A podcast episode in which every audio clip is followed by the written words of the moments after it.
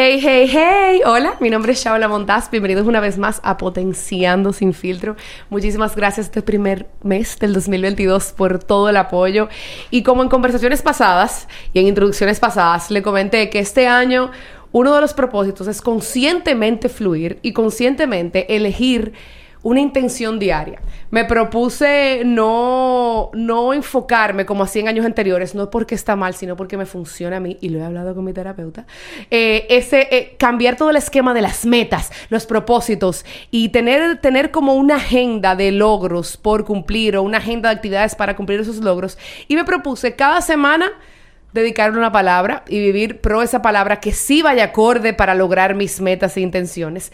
Y en estos días, cuando estaba evaluando la conversación que iba a tener con la invitada del día de hoy, pensé mucho en lo que es la palabra reinvención.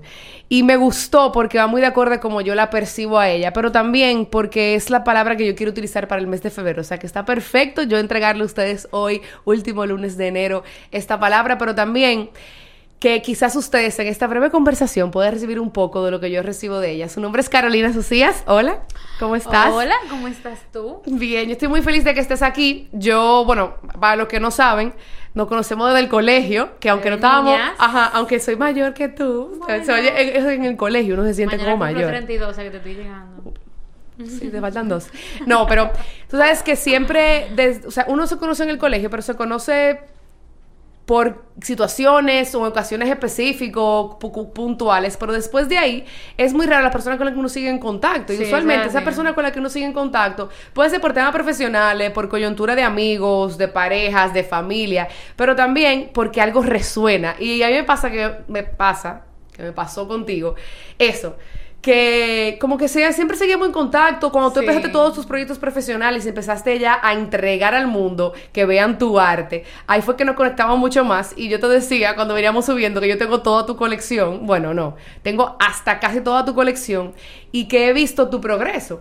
La palabra que yo elegí hoy de reinventarse es porque también lo he visto mucho en ti. Uno juzga por lo que ve en las redes, porque al final del día no es que tenemos una conversación constante, pero por lo que veo que proyectas, he visto en ti un cambio tan bonito que se ve en tus creaciones y se ve en la manera que tú entregas arte y eres arte.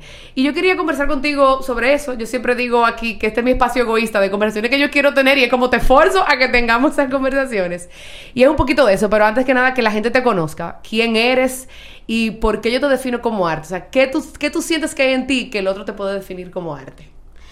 Bueno, primero que todo, gracias, tú siempre me tomas en cuenta y nuestra relación ha ido evolucionando porque tú siempre has tenido un interés en el arte tú siempre estás curioseando, inventando, o sea que por eso viene también eh, lo lindo que ha sido tenerte em, en el crecimiento de la marca y te acuerdas que nos vimos eh, haciendo yoga, o sea, siempre como que nos reencontramos en momentos muy bonitos.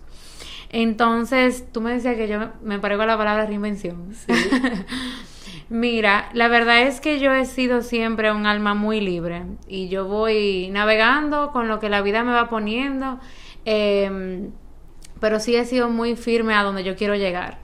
Y no me puedo quejar de lo que he logrado y de las oportunidades que he tenido para reinventarme o, que me ponen a prueba de si realmente yo soy capaz de hacer em, cosas que a lo mejor no van con mi naturaleza, pero sí con, mi creatividad y ponerlas em, en la vista de todos, que es lo que tú dices que todo el mundo puede percibir.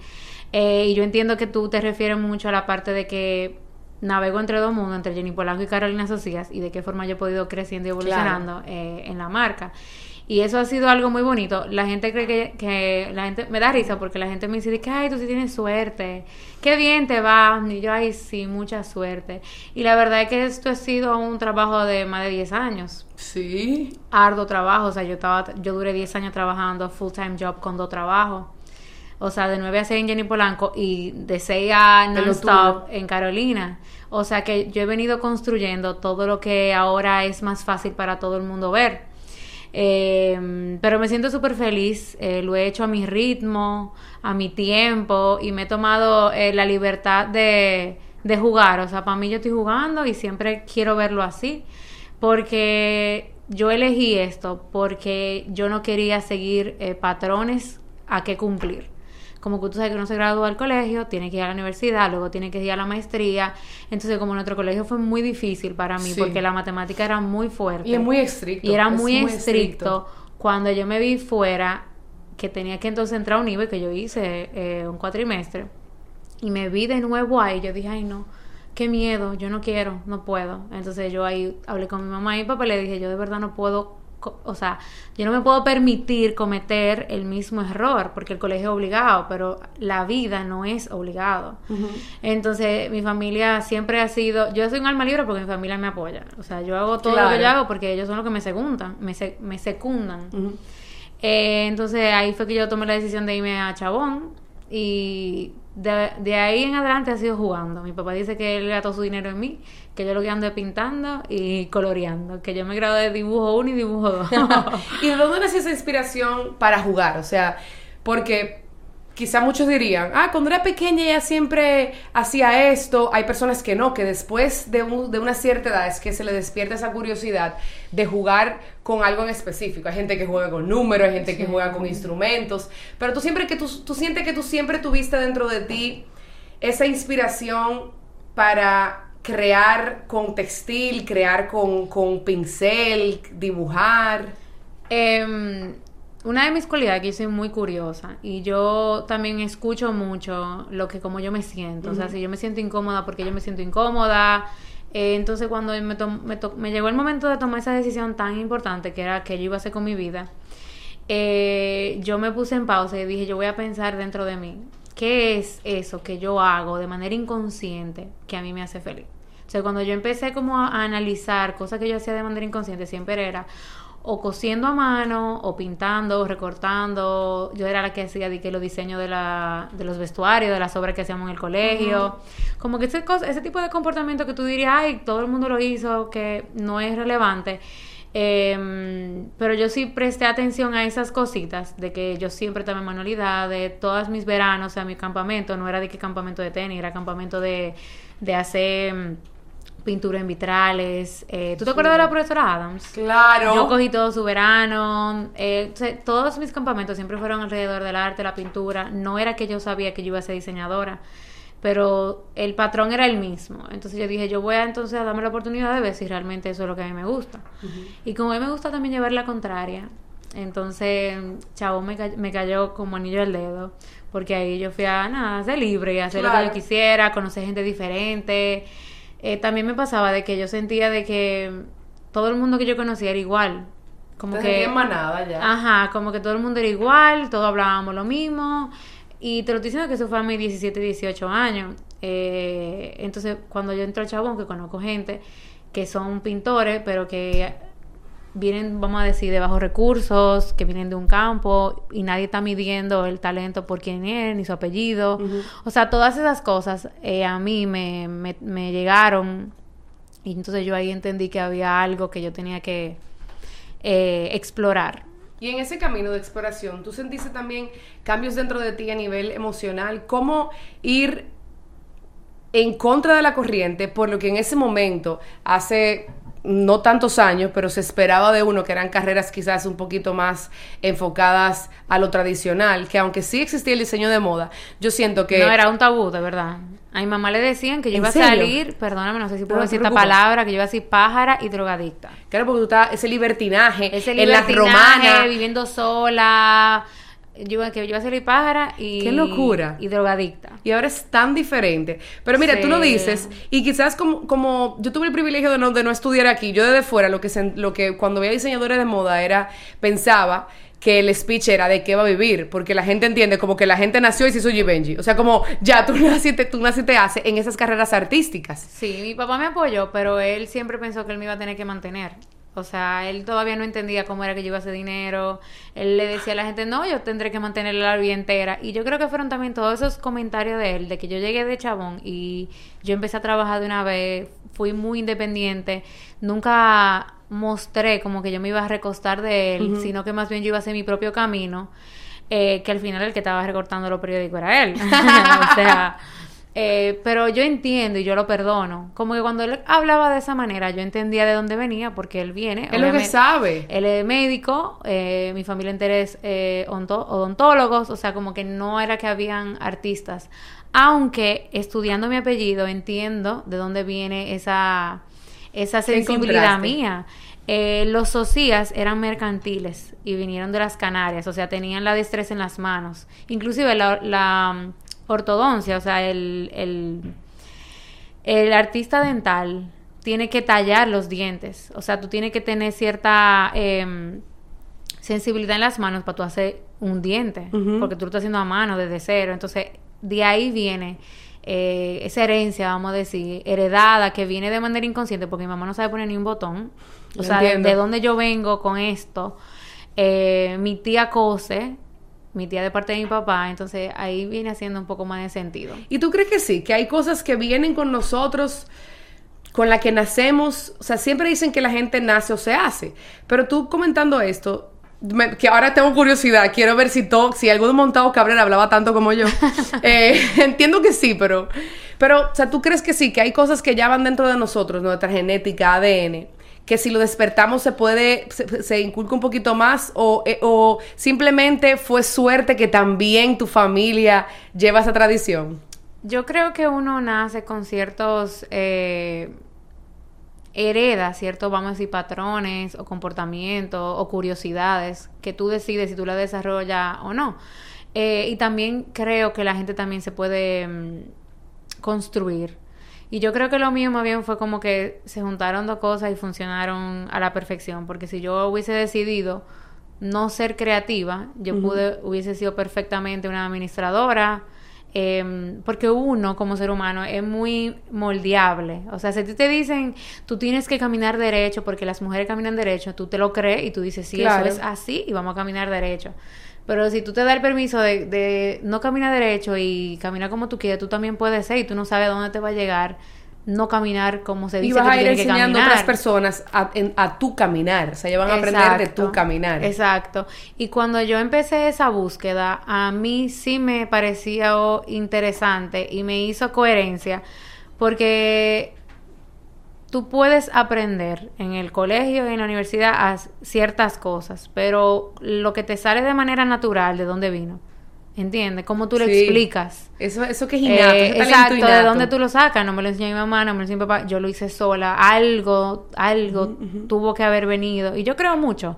O sea, yo para mí no todo es 2 más 4. Yo creo en que todo puede ser. Entonces aquí, dentro, dentro de todo ese espectro de la posibilidad, también, también uno, lo, uno lo lleva a su trabajo.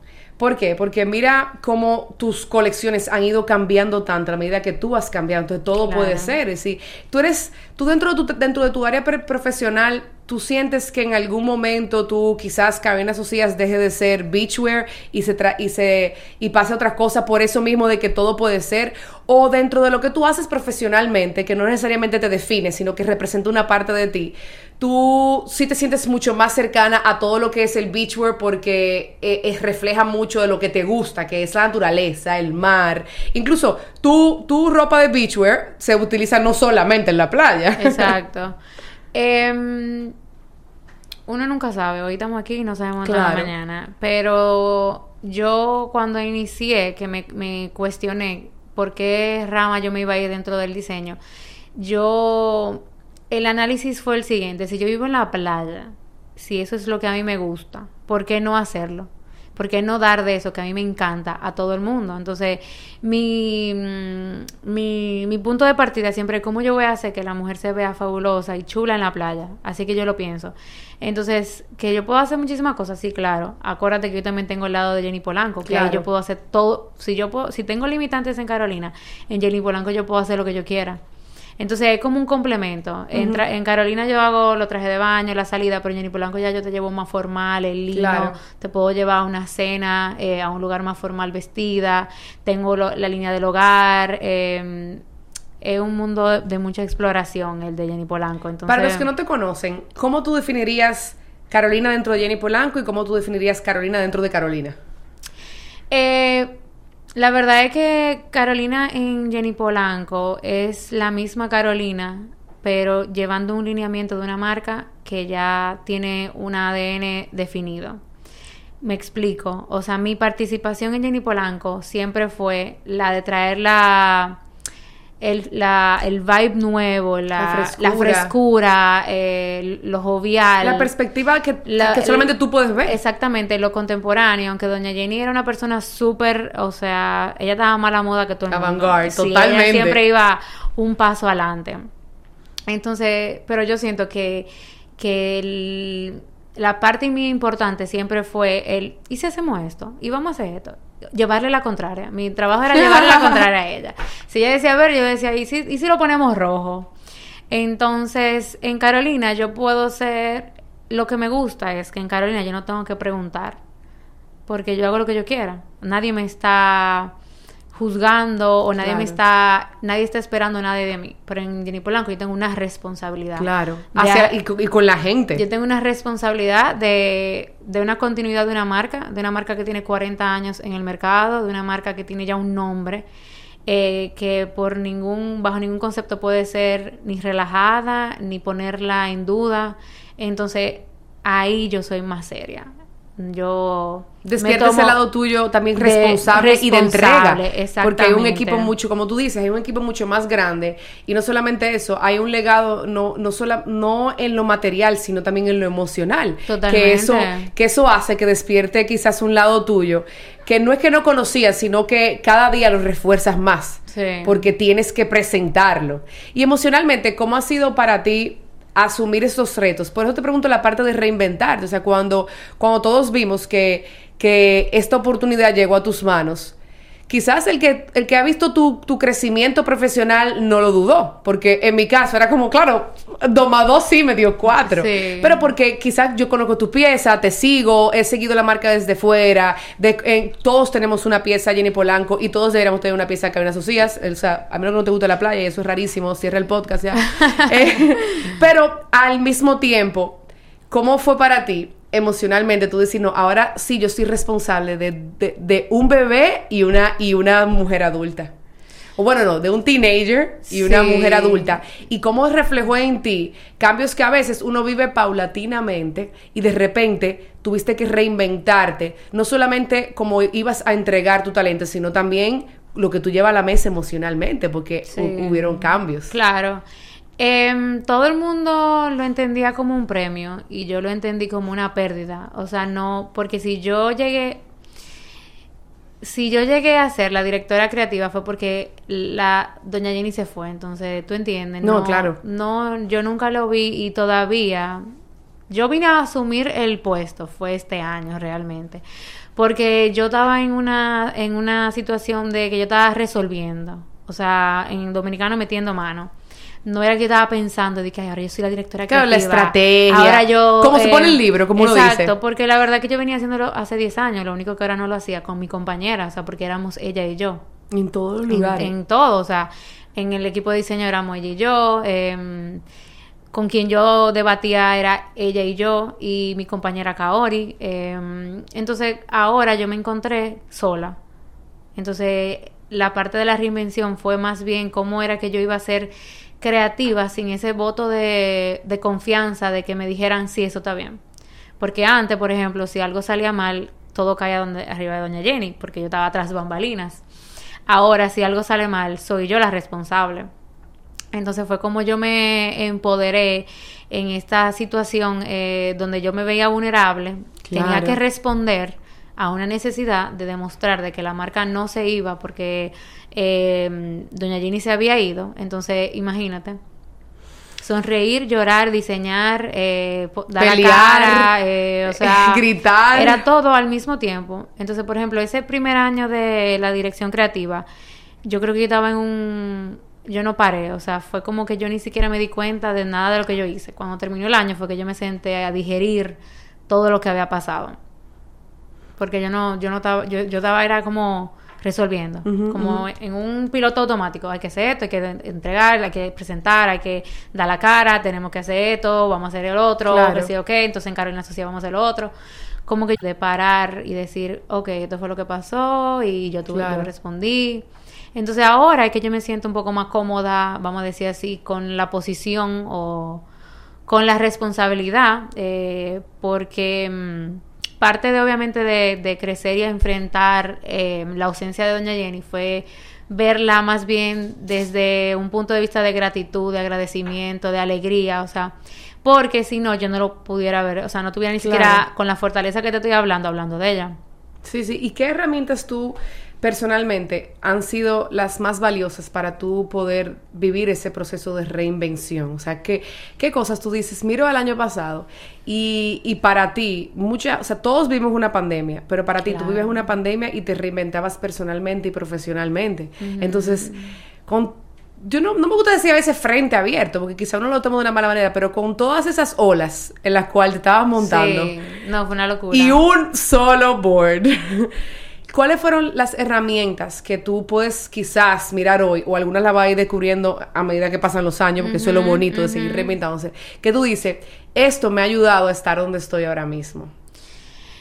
Eh, yo pienso que uno debe de ser menos duro con uno. Y eh, cuando te dicen de que un día a la vez, de verdad, un día a la vez, si hoy tú pudiste hacer eso, eso fue lo que tú pudiste hacer eh, aceptar las cosas como vienen también. Tú siempre dices, pero ¿por qué eso pasó así?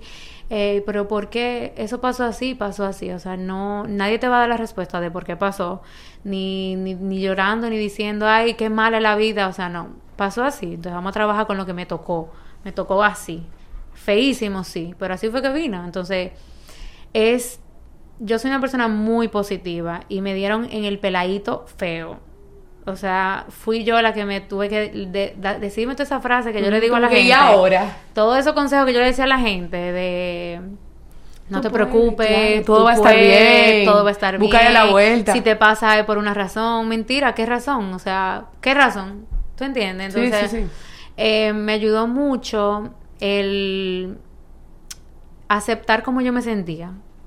Vivirlo, vivirlo y decir, ahora tú vas a llorar, mañana tú vas a estar bien. El duelo es una cosa que no se sana en una, de la noche a la mañana, pero sí depende mucho de ti, de cómo tú lo vas a enfrentar y cómo tú vas a hacer la sanación. Si tú vas a una sanación em, de víctima o una sanación de gratitud por lo que pudiste vivir y hasta donde llegó. Entonces, eh, además ella era una persona muy feliz. Yo sé que ella no hubiese querido que estuviéramos llorando por ella. ¿Tú entiendes? Ella no era una persona ni víctima tampoco. Eh, entonces yo dije, yo me voy a llenar de valor, yo voy a ser la persona que ella conoció y a la que ella se sentía orgullosa. ¿Que quién era? La Carolina que debajo de un camión salía, la que para todo había una solución, la que si se cayó todo lo levantamos de nuevo como podamos. Eh, y seguimos, porque es que uno cree que, que la vida uno lo hace más complicado de lo que es. Y uno quiere ser maduro y quiere ser perfecto. No somos perfectos, nada va a salir perfecto. Eh, y uno da lo que puede dar en el momento que uno puede. Y como tú dices, algo que me gustó mucho de lo que tú decías ahora es reconocer también nuestros sentimientos, o sea, validar nuestros sentimientos. Muchas veces ese proceso de ser duro con uno mismo viene porque no estamos validando lo que sentimos y lo que estamos viviendo y tampoco sabemos expresarlo para, para quizás solamente para sanar. No necesariamente el otro tiene que entenderte, pero es bueno uno, uno soltarlo y así sanar. Y en ese proceso yo siento que hay una nueva generación de mujeres que hemos crecido, así como existe la masculinidad tóxica, hemos crecido con un positivismo, feminismo que quizás da un giro no tan lindo porque lo que nos propone es un cuadro en el cual tenemos que hacer todo y queremos ser nuestra propia tribu y queremos eh, resolver, atender, pensar, cuidar, queremos hacer todo y en ningún momento estamos pausando, decir, pero yo puedo permitirme, o sea, permitir que no solo, que olvidándome de género, permitir que me cuiden está bien, permitir demostrarme que estoy aquí abajo, I hit rock bottom, está bien, como dicen los, los gringos, when shit hits the fan, o sea, discúlpeme, pero cuando la mierda llega al abanico, tiene que decir, en por qué pedacito que voy a respirar. Así Pero está mismo consciente que es. estás lleno de mierda. Entonces, esos procesos se reflejan tanto en lo que uno entrega. Y en profesiones como la tuya, que no, que no necesariamente es un servicio que puede variar por un grupo, sino es un producto final Sí. que se nota y se siente. Y el que empieza a conocerse a sí mismo es que nota en cada cosa que compra o que hace la personalidad detrás de esa marca. y, y te lo digo porque yo personalmente, yo tengo, yo, yo uso Cabina Sucias y hago bendita. O sea, por- hay algo que yo digo. Es que hay piezas que yo siento que soy yo. Hay otras que yo digo, quisiera ser esa persona, quisiera ser más atrevida. o, o sea, y me gusta porque se siente, se siente a veces cuando veo, cuando veo las cosas, el corazón de la otra persona. Pero eso solamente también, y me encantó como tú reconociste todo lo que tú eres. Uno empieza a ver en lo material, en el trabajo de otro, el sentimiento cuando tú lo reconoces en ti. Y no siempre la gente lo ve de esa manera. Por eso quizás crecíamos con padres, abuelos que veían el diseño de moda, el músico, el pintor, carreras no tradicionales, pero que Sí. todos necesitamos y apreciamos. Claro. Lejos, porque no estamos en contacto con nuestro sentimiento y son carreras que te forzan a dejar tu corazón en un lienzo, eh, en lo demás. Entonces, qué bonito también que tú puedas ver ese proceso en ti y, y entregarlo. Ahora, ¿qué cosas tú sientes? que los de que al, al tú ahora estar más de cara a un público y estar ta- también más en funciones mucho más administrativas, mucho más estratégicas y que tienes que recurrir a atributos dentro de ti con más fuerza para un manejo de equipos. ¿Cuáles cosas tú, tú quisieras ir trabajando en ti para que se reflejen en los demás? Mira, déjame decirte que en Jenny Blanco yo no estoy sola. O Ah, sea, gracias a. Dios, eh, yo he tenido el apoyo y yo he sido realmente el apoyo también. eh, ha sido eh, mutuo eh, con Carla, la hija de Doña Jenny, que es realmente la verdadera matatana. O sea, si tú crees que yo soy dura, esa jeva es la verdadera dura. Eh, porque llevar una empresa como Jenny Polanco no es fácil, o sea, son alrededor de 40 empleados y la parte administrativa, eh, de estrategia, de recursos humanos, yo, o sea, todo lo que aprendo es de ella. Mi equipo son ocho personas, el de Jenny Polanco son 40, incluyendo todas las vendedoras. Entonces yo en ese sentido me, me mantengo en constante crecimiento, o sea, todavía yo soy una bebé dando lo mejor de mí. Em, pero en todo lo que es creativo hay que mantenerse constantemente leyendo, buscando. O sea, tú no puedes pensar que tú tienes la última palabra. Cuando tú trabajas en equipo, todo el mundo tiene una opinión desde una perspectiva diferente. Entonces, eh, siempre es bueno escuchar al- la opinión del otro para tú entender de dónde viene, para tú poder sacar una conclusión de cuál sería la decisión em, final, digámoslo así. ¿Con qué tres palabras tú describieras a Carolina hoy, que hace tres años tú no le hubiese pensado describirte de esa manera? Eh, yo creo que vulnerable. eh, ¿Qué otra palabra? Estoy un poco más pausada. Tranquila. Eh, y yo creo que vulnerable, pausada y siempre he sido feliz porque es una decisión. sí. Entonces, creo que vulnerable y pausada.